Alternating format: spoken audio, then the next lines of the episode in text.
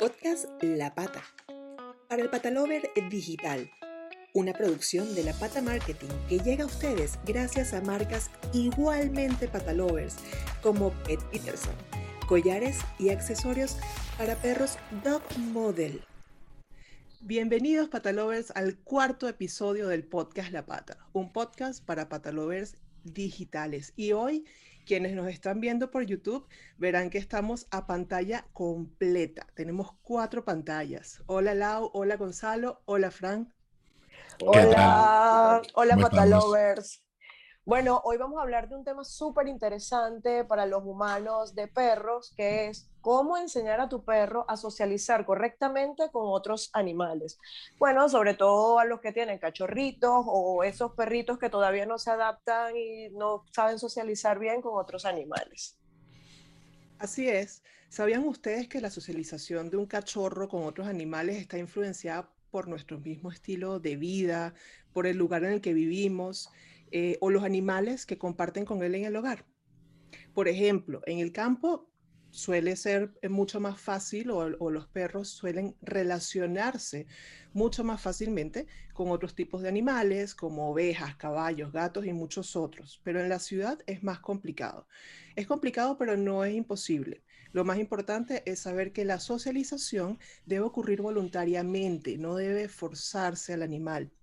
Pero para hablar a más profundidad de este tema y conseguir como cada segundo episodio de mes consejos de la mano de los especialistas del educador, la mejor escuela de adiestramiento canino en Granada, en León y también en línea, hablemos con Frank y Gonzalo. ¿Quién empieza? bueno, pues empiezo, yo. Eh, ya, eh, ayer tuve una tutoría hasta altas horas de la noche y en este mismo sitio y entonces ya tengo la dinámica fluida. Pues nada, a ver, comentábamos ¿no? el tema de la socialización de los perros con diferentes animales. En el hogar, pues normalmente encontramos con pues, diferentes tipos de aves o, gatos, ¿no? Son esos los principales animales con los que tiene que socializar un perro en el hogar. Y después, bueno, pues ya encontraríamos un, perro que, con los animales que encuentra por la calle. Eh, creo que realmente la socialización con otro tipo de animales tiene que estar relacionada con, con los animales del hogar porque los animales que van por la calle pues suelen ser animales que, se comportan de una manera diferente y el comportamiento de los otros animales también va a influir directamente en cómo tú te comportas. Es decir, eh, tu comportamiento no influye sobre solo mm, cómo tú has aprendido, cómo tú te comportas, cómo tú estás, sino cómo los otros animales también se comportan. Eso es una, una, cosa que tenemos que tener en cuenta. Por lo tanto, eh, el primer aspecto sería diferenciar entre animales que puedes encontrar por la calle y animales que puedes encontrar en casa. Y el segundo aspecto sería cómo se comportan también esos otros animales. ¿vale? Y una vez tengamos esto en cuenta, el tercer aspecto es cómo yo voy a presentar a estos animales que tengo en casa eh, a mi perro, a mi cachorro, a mi perrita o lo que sea. Eso serían como para mí eh, los tres grandes, las tres grandes imágenes que tenemos que tener sobre, sobre este tema. Para ahora profundizaremos o a poco entre Fran y yo, ¿vale? En cada uno, en cada uno de estos bloques. Vale. Fran. Venga, pues vamos a profundizar en estos grandes bloques. Ya hemos hecho el, esqueleto completo, vamos a meternos un poquito más allá. Yo voy, voy, a ir directo al grano hoy, que tenemos poco tiempo siempre, entonces voy a ir al grano. Y voy a decir un concepto que seguramente a mucha gente le suena y a otros no, que es el imprinting o la impronta. También se conoce como troquelado. Este proceso es un proceso fundamental para la socialización ¿vale? de, animales, sobre todo cuando hablamos de animales eh, a nivel interespecífico. Nuestro perro con un gato, nuestro perro con un ave, nuestro perro con un pájaro, nuestro perro con un hurón, que hoy en día los hurones también pues, están siendo mascotas muy... que no me gusta nada decirlo de mascotas, pero bueno, están siendo compañeros que, están siendo cada vez más elegidos por, por humanos para, para compartir su vida. El periodo de impronta se define como un periodo de aprendizaje muy extremo, ¿vale? A nivel, a nivel cerebral, a nivel neurológico en, el perro, que se produce en, el caso de perros desde prácticamente la tercera semana de vida hasta la octava, novena, depende del autor, ¿vale? Y depende de la bibliografía que consultemos. En este periodo lo que sucede es que el, animal eh, experimenta lo que llamamos la filiación con la especie. La filiación con la especie es el autorreconocimiento ¿vale? individual como perro. El cachorro en, este, en esta etapa se debería de tener contacto con otros perros para reconocerse como tal como un perro. Por tanto, todas aquellas personas que estén pensando en cómo introducir a mi perro con otro animal en casa, con otro compañero, que sea, ya sea, como decíamos, pues un hurón, un gato, otro, otro un ave, eh, es muy importante o sería ideal, y esto lo estamos hablando en términos ideales, porque evidentemente el, concepto ideal nunca puede estar en casa y a veces tenemos que hablar, que hablaremos más adelante de ello, sobre cómo introducirlos cuando ya no tenemos ese periodo de impronta, ya nos hemos pasado esas semanas iniciales, pero sería muy interesante que este cachorro, este perrito que tenemos en este periodo de impronta, tuviera contacto y si no es en el periodo de impronta, al menos en el periodo crítico de socialización hasta los cuatro meses, tuviera contacto con aquellos animales con los que va a compartir su vida. Vale, tú bien decías, Gabriela, antes que en el campo, por ejemplo, se producía de una forma muy natural.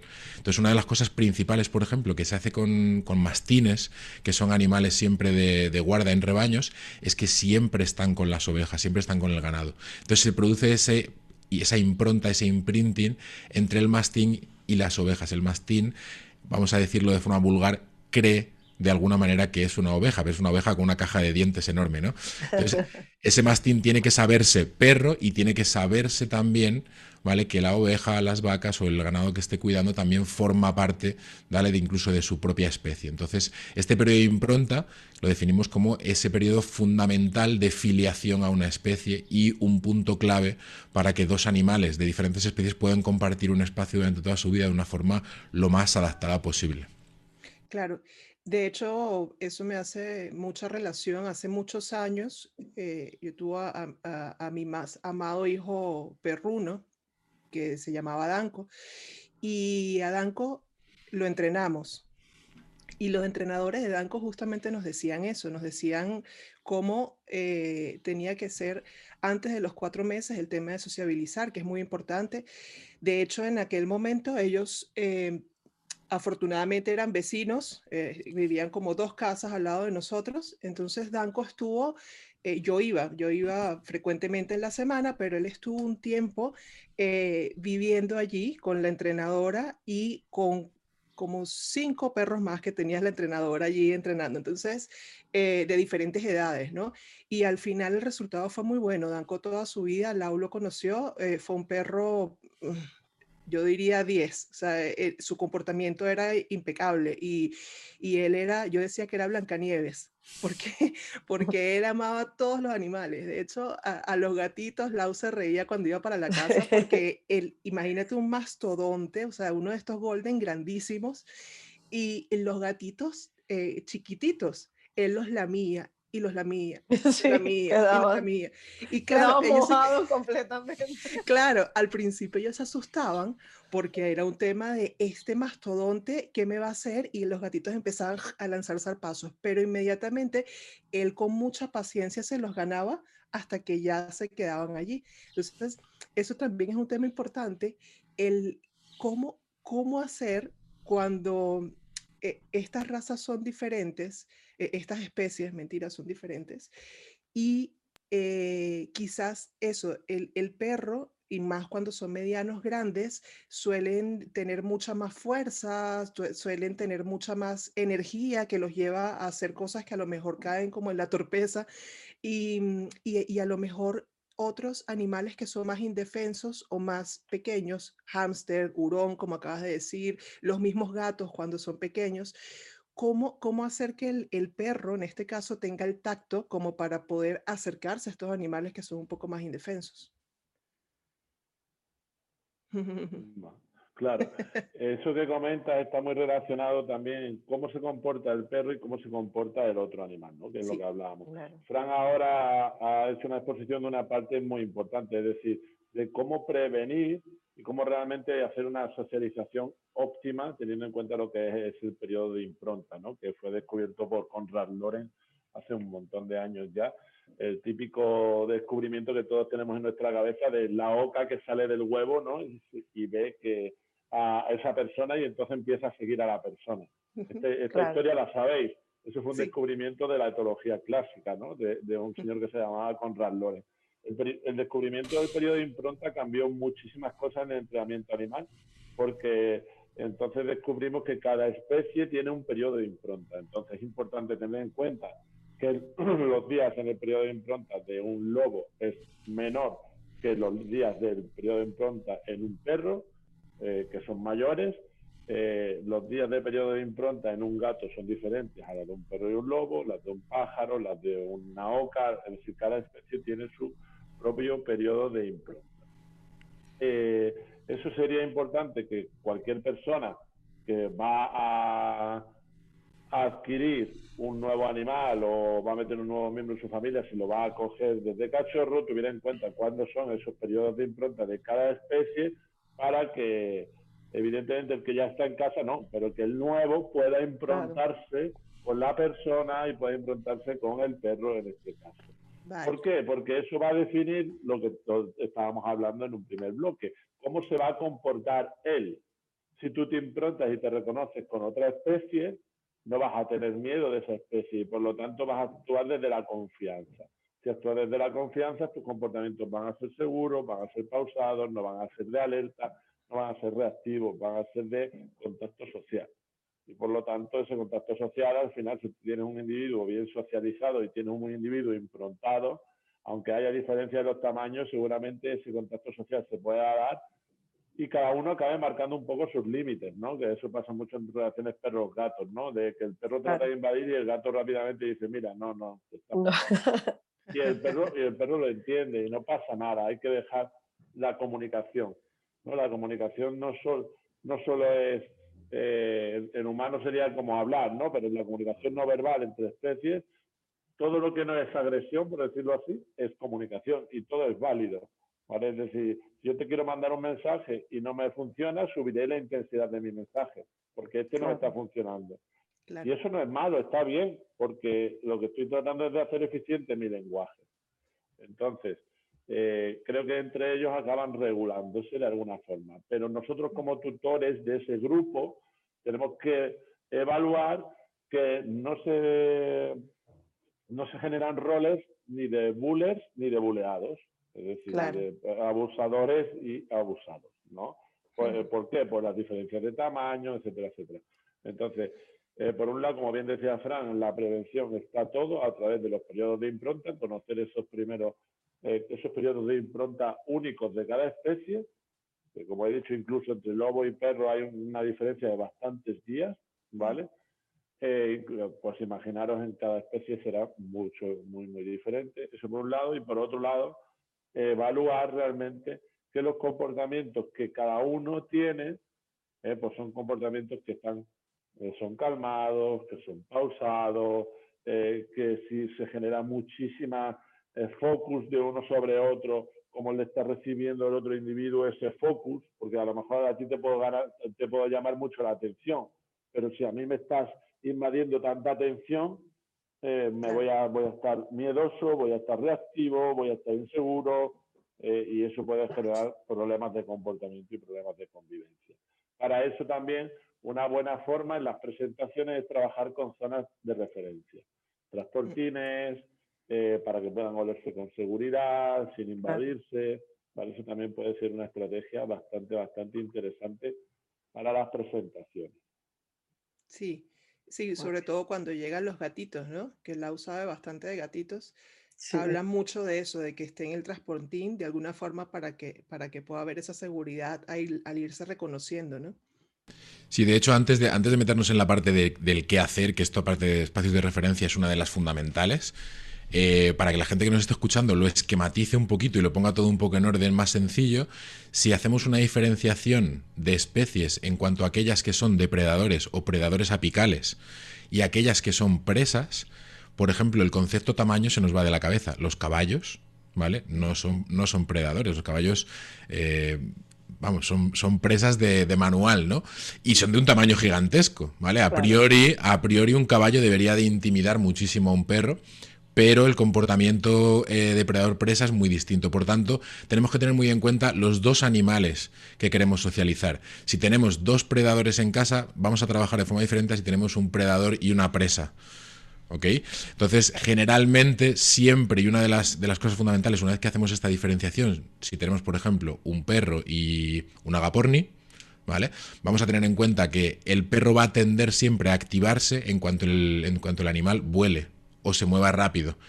Y el, el, agaporni va a tender a volar rápido o a escapar en cuanto vea que el perro se le acerca. Por tanto, esa activación del movimiento hay que gestionarla. Y es muy importante tener en cuenta que esa activación del movimiento va a hacer que uno se active un montón hacia el otro y el otro coja miedo de ese uno y acabe reforzando ese principio de precaución y esa huida. Por lo tanto, es muy importante tener en cuenta si el animal que tenemos pertenece al grupo de los predadores o los predadores apicales o pertenece al grupo de las presas. Y aquí ya sí que venía a introducir la parte de, espacios de referencia, de transportines. Claro. Sí.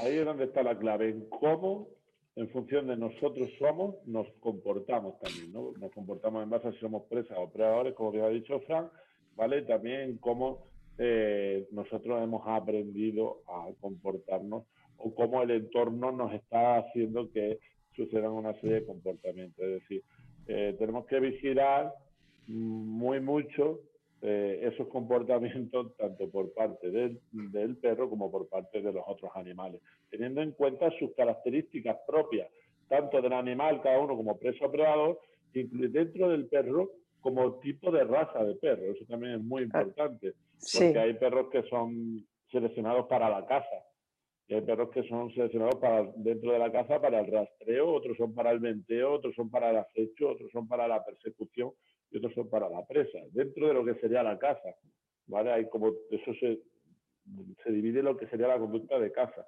Hay otros perros que han sido seleccionados para otro tipo de labores. Entonces, la selección del perro, la carga instintiva que tenga, eh, puede determinar mucho la convivencia con el animal que le estemos presentando.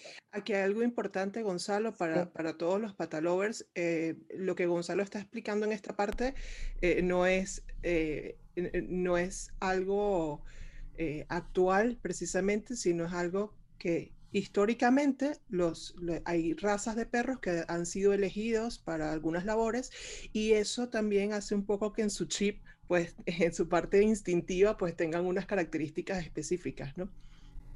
Totalmente, de hecho hay mucha gente que nos llama hoy en día y dicen, es que mi, border collie acecha eh, pájaros en el paseo. Hemos, hemos, seleccionado los border collie para, para, que esa conducta de acecho esté exacerbada, ¿no? No obstante, ya os digo, eh, la raza es importante, hay que tenerla en cuenta, ¿vale? Y sobre todo cuando, cuando escoges un animal o un animal llega a tu vida tienes que tener en cuenta estas consideraciones de raza. Pero yo voy a contar una anécdota que si no la cuento me voy a, me voy a morir. Yo crié, yo crié dos agapornis papilleros, una ninfa, y recuerdo, ¿vale? Preocuparme un montón por, el, por la impronta. Yo en aquel momento tenía una perrita, una labrador, ¿vale? Que sigue conmigo, Siva. Y una de las preocupaciones que yo tenía era, ok, mi agaporni no va a estar en una jaula. Mi agaporni va a estar libre, va a tener su jaula cuando quiera entrar, pero quiero que esté libre por casa. Entonces, una de las cosas que hice, lo cogí muy pequeñito, prácticamente tenía, no tenía plumas. Entonces, eh, no sé si sabéis el proceso de empapillar a los agapornis. Se les son muy pequeñitos, muy pequeñitos, ¿vale? Están prácticamente sin plumas y se les coge en esa etapa precisamente porque sabemos que el periodo de impronta comienza ahí. Entonces, al empapillar, al darles de comer nosotros todos los días con la jeringa, estamos improntando al animal con nosotros. Claro. ¿Qué hice yo? Como lo tenía en una especie de cubículo muy pequeñito con una piedra de estas que dan calor de reptilarios y demás, me aseguré de tenerla cerca del sofá todo el día. Y me aseguré de que mi perra todos los días se asomara a aquella caja. Incluso se quedaba dormida al lado de la caja. Entonces, lo que veía el agaporni desde su visión era la cabeza de un labrador retriever todo el día puesta encima mirándole. Entonces, el, nivel de impronta de ese animal con mi perra fue gigantesco. Claro, el agaporni se pasó el resto de su vida volando a la cabeza de la perra, picoteándole el morro, cogiéndole comida, robándole comida incluso cuando la cogía. Entonces, ahí está la importancia de esos, de esos periodos de impronta, ¿no? Claro. Claro. Sí.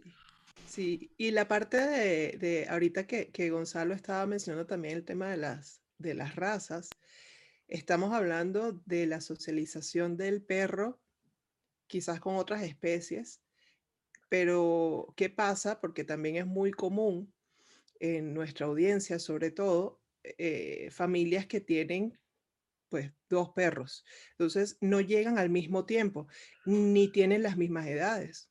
Por, pues que el que esté en casa tenga ya 6, 7 años y llegue de repente un cachorro a querer romperlo todo y a querer quitarle, invadirle su espacio. Entonces, ¿qué pasa allí? ¿Qué, recomendaciones tenemos? Primero, ¿qué pasa desde el punto de vista del animal? Y luego, ¿qué recomendaciones podemos darles a, los humanos de esos perros?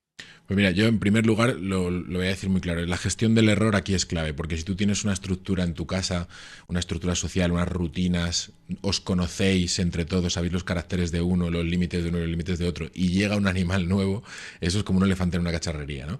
Entonces hay que tratar de gestionar el error, gestionar el conflicto. ¿Cómo hacemos eso? Espacios de referencia. ¿Vale? No podemos dejar que un cachorro llegue, ¿vale? Y altere toda la, rutina normal de la casa. Hay que adaptar al cachorro a esa rutina y también incorporar ese nuevo temperamento, ese nuevo carácter, ¿vale? Al día a día. Entonces ahora Gonzalo solamente nos va a contar un poquito más sobre espacios de referencia, ¿vale? Pero eh, fundamental...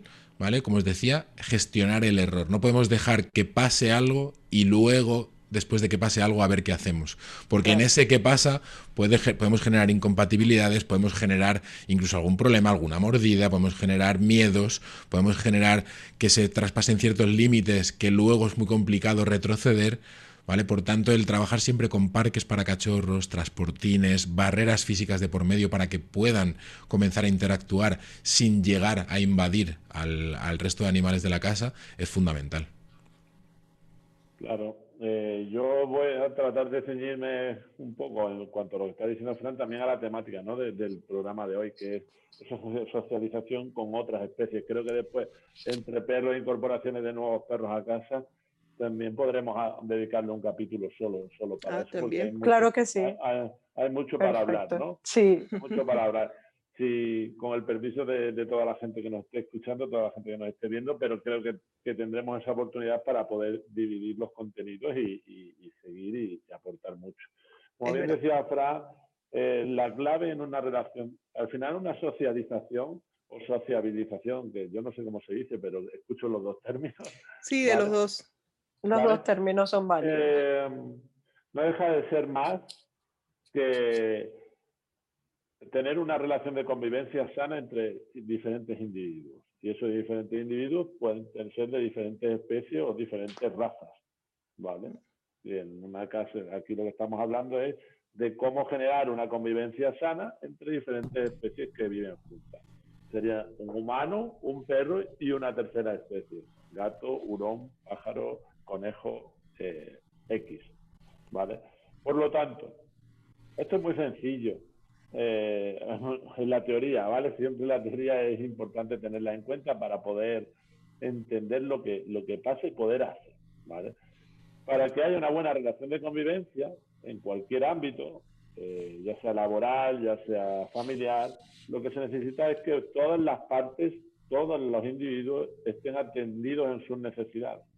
Y sus necesidades no son solo comida, agua y techo, son necesidades de estimulación, necesidades de, estimulación cognitiva, de paseo, de juego, de contacto social, etcétera, etcétera. Entonces, eh, ¿por qué digo eso? Porque cuando tenemos eso claro, podemos aportarle a cada uno eh, diferentes estrategias que ayuden a cumplir y a satisfacer sus necesidades si nosotros cuatro tenemos satisfechas nuestras necesidades en este programa, todo el mundo podemos hablar, todo el mundo podemos expresar, todo el mundo tenemos alguna duda y nos es resuelta, no va a surgir ningún problema de comportamiento, no va a surgir ningún enfado entre nosotros, vamos a quedar satisfechos. Un poco en casa funciona un poco igual. Lo primero es satisfacer las necesidades, como bien ha dicho Fran, de presa y predador y tener en cuenta de que una persona se tiene que sentir seguro porque una empresa se mueve principalmente a través del miedo.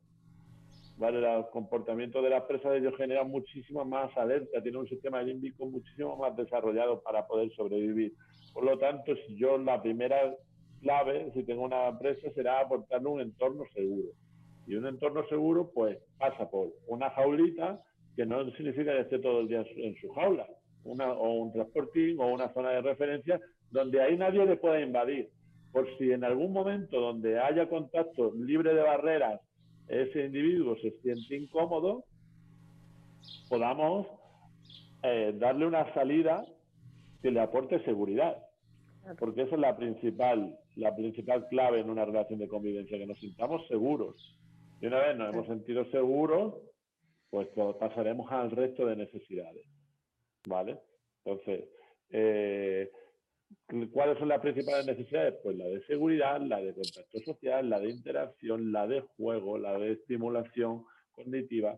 Pues que haya un ambiente enriquecido, si tenemos un gato que vive en un piso, yo qué sé, yo tengo seis gatos y a mí nunca me han gustado los gatos, pero tengo ya seis. Vale, ahora, sí me gusta, ahora ya me gustan mucho. Yo creo. No, me gustaban, no, me, no me gustaban porque no los conocía. Ahora que los conozco, Exactamente. Me, encantan, claro. Entonces, es lo que pasa, ¿no? Como todo, todo lo que no nos gusta es porque no lo conocemos. Una vez lo probamos, pues hay que experimentar, ¿no? A lo mejor de primera es como la cerveza, te pruebas un poquito y no te gusta, pero después vas probando y sí. Y te quedas. Y te quedas, ¿vale? Pues los gatos, eh, yo te digo, yo tengo, tengo seis gatos y cada uno pues tiene, tiene sus necesidades y cada uno tiene un entorno súper enriquecido. Viven en el campo, eh, trepan por los árboles, hacen lo que quieren, pero lo que quieren literal. Eh, pues tienen, es decir, esas necesidades están súper atendidas. Entre ellos no tienen ningún problema, con los perros no tienen ningún problema, porque tienen todo eso a nivel de estimulación cognitiva, como predadores están súper satisfechos. Sin embargo, pues, hay, algunos gatos que viven en entornos menos enriquecidos, como puede ser un apartamento, un piso, ¿vale? Que el primer deber que tenemos es enriquecerle también el entorno. Eso va a ayudar a que tú estés mejor porque estás más satisfecho por, y por lo tanto, si tú estás mejor, tu comportamiento con las otras especies va a ser mejor. Sí, ¿Entendéis? Claro. Sí. Bueno, de hecho, Lau ahorita está, está trabajando en eso con, su gatito, porque ella hace como un par de semanas, creo, me comentó que estaba buscando adoptar otro y, me dijo algo que siento que es muy cierto y ahorita nos va a hablar un poquito más de eso, pero que dice que, que, él se va a sentir mejor con un compañero que, que solito, ¿no? Sí, claro, porque yo siento que yo le puedo dar toda la compañía y todo el amor que, le doy, pero siento que si necesita como un compañerito de su, un, compañerito gatuno también, entonces para que ellos hagan sus travesuras juntos. Eso es como cuando yo fui hija única y a mí me hubiera gustado tener un hermano, ¿sabes? Porque no me faltó nada, pero sí necesitaba como ¿sabes? Esa persona como que, vamos, cúbreme, tal. Entonces... Eh, vale, pero eso va en función de tus necesidades. Claro. No, la, no las de tus padres. ¿Vale? Claro, eh, sí. Eh, sí. Y no solo tenemos que pensar, y ahí siempre nos pasa igual. mucha gente piensa, voy a meter otro perro en la casa. Yo siempre digo que meter otro perro en la casa es multiplicar por cinco, no por dos. ¿vale? Y si metes 3 es multiplicar por 15, ¿vale? Eh, y no pasa nada, es decir, que las necesidades de estimulación y las necesidades de enriquecimiento social no requieren de que tengamos un, una casa con 20.000 perros, 20.000 claro. gatos y 20.000 loros, ¿vale? Lo que requiere es que cada una de las partes estén atendidas. Entonces, sí, puedes meter un gato, puedes meter un gato. Infórmate muy bien porque los gatos, como tú sabrás, eh, en entornos pequeños. Sí. Mm, o tienen un entorno muy enriquecido, o tienes unos gatos muy bien socializados, o puedes tener problemas bastante serios. ¿Vale? Entonces... Bueno, yo con este gato he hecho un trabajo increíble. Él era, yo, lo, yo fui casa de acogida. Eh, yo no lo, no lo adopté la primera, sino que yo serví de casa de acogida y me, me encariñé de una manera que... y él, pobre, él cuando llegó, él, él, había estado como en cinco o seis casas de acogida y la chica de la fundación me dijo, qué bueno que ya encontró su lugar, porque es que él se escondía, él llegaba, estuvo mucho tiempo, de hecho, todavía le cuesta que lo, que lo cojan, él se deja hacer todo, menos que, lo cojan. Eh, entonces, claro, él ahora, conmigo es mi, mi, hijito, mira, me duerme aquí, con mi esposo se le pone aquí. A o sea, yo le mando los vídeos a, a la chica de la fundación y me dice, qué bendición que encontró su lugar. Ese gato nunca había encontrado su lugar. En seis casas de acogida que duraba seis meses en uno, un año en otro, era como que... Y, y yo dije, no, ya yo no quiero ser casa de acogida, yo me lo quedo, en mi, ya yo, es mi hijo, ya no lo puedo. y, y a punta de amor y de Mira, ahora es el dueño de la casa. Él, yo soy su inquilina aquí. Yo soy. todos los que tenemos gatos, todos los que tenemos gatos somos los inquilinos de los gatos. eso está clarísimo. Es el gato el que, el que parte el bacalao. De todas maneras, mira, por poner otro tip, ya que estás contando esta anécdota, Laura, que es muy interesante, hay mucha gente que cuando, cuando mete un, un animal nuevo en casa, ya tenemos otro, ya sea un perro, sea un gato, sea cualquier otro animal, lo hacemos muchas veces, como decía Gonzalo, para satisfacer nuestras propias necesidades de me gustan los loros, me gustan los hurones, me gustan los gatos, o peor todavía, ya me voy a poner lo peor, me gustan los gatos negros, me gustan los perros blancos, me ah, gustan los loros amarillos. ¿Vale?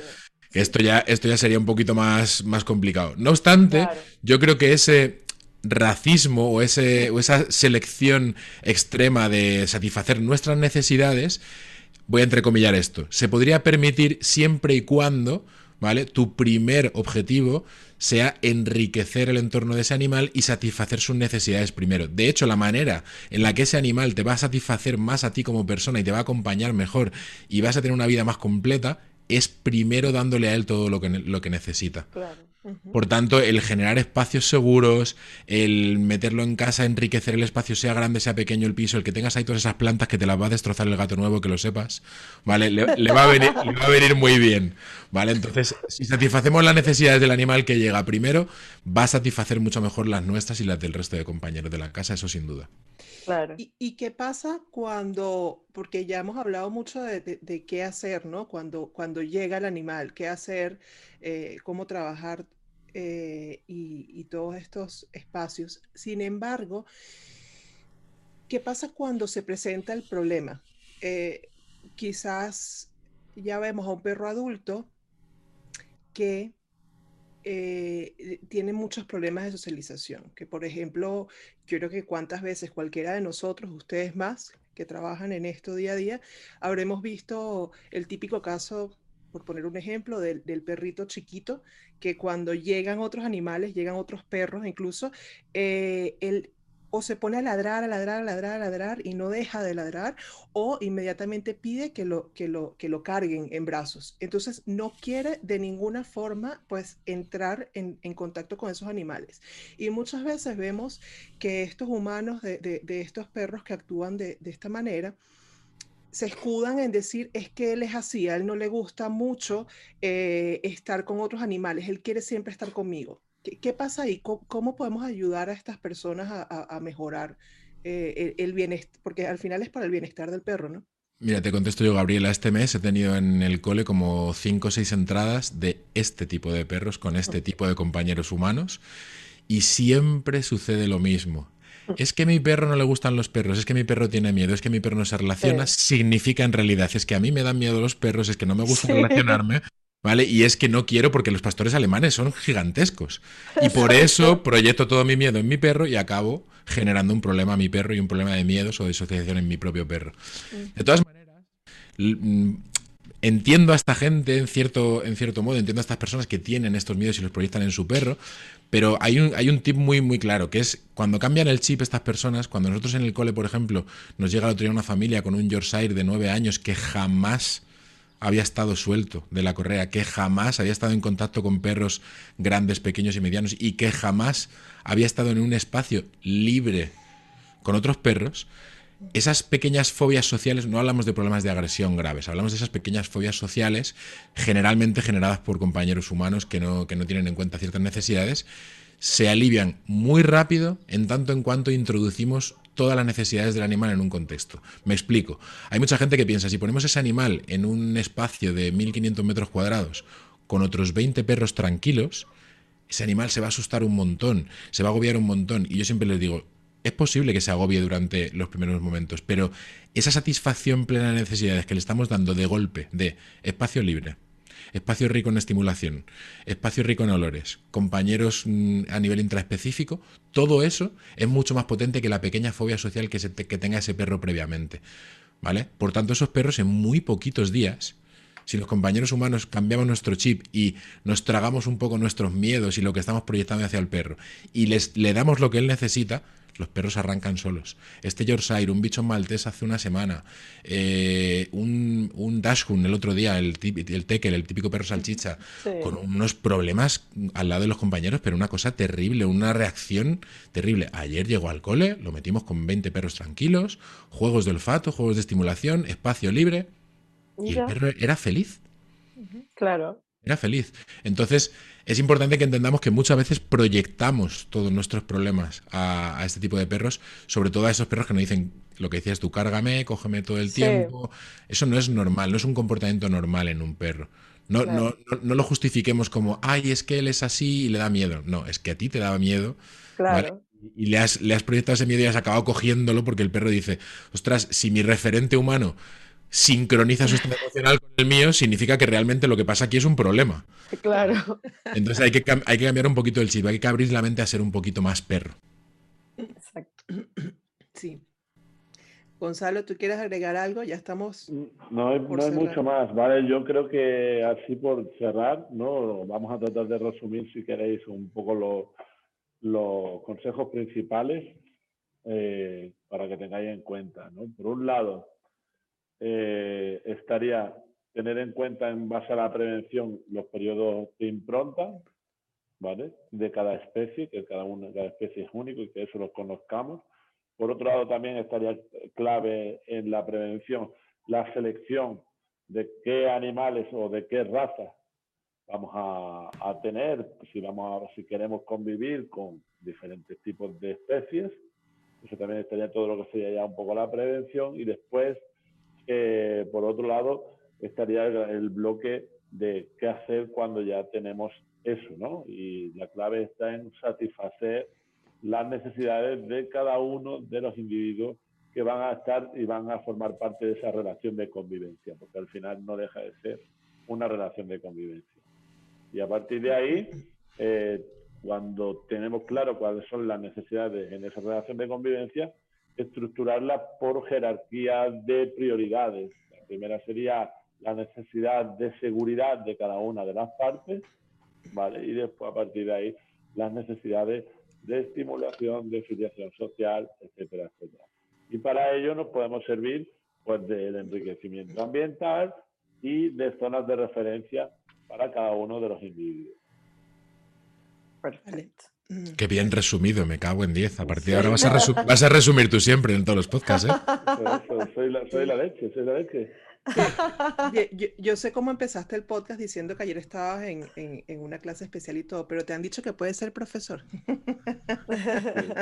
Ayer estuve aquí hasta el bien entrada de la noche con la gente del Máster Internacional de Análisis e Intervención en Problemas de Comportamiento, que tenemos gente de un montón de países y están todos ahí con unas ganas, ¿no? Y una pregunta, me hicieron unas preguntas ayer, Fran, que tienes que escuchar la tutoría. Escuché, escuché parte. Alumnos, tuyos muy buenas, ¿eh? Digo, guau, me está gustando, le estoy dando, eh, me está gustando las preguntas que estáis haciendo, porque mientras más eh, la gente se especializa o más profundiza, son capaces de, de generar, bueno, pues preguntas más, más, más complejas, más completas, ¿no? Y que realmente ah. enriquecen, ¿no? Y que requieren de un debate para poder entenderlo. Te está diciendo que sí, mira, te está diciendo que sí.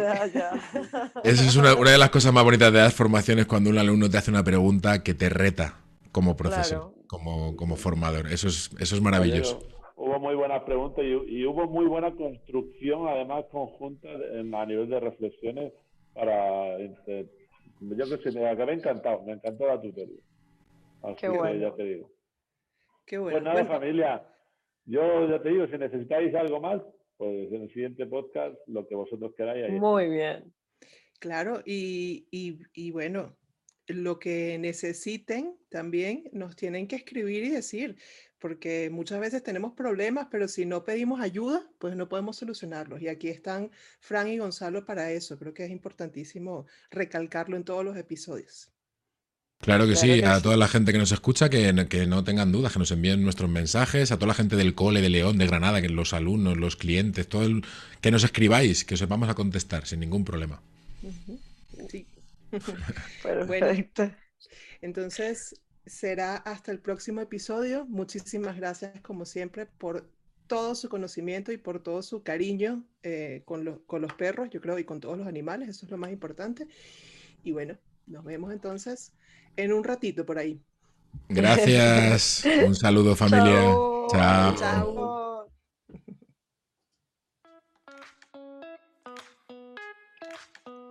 Podcast La Pata.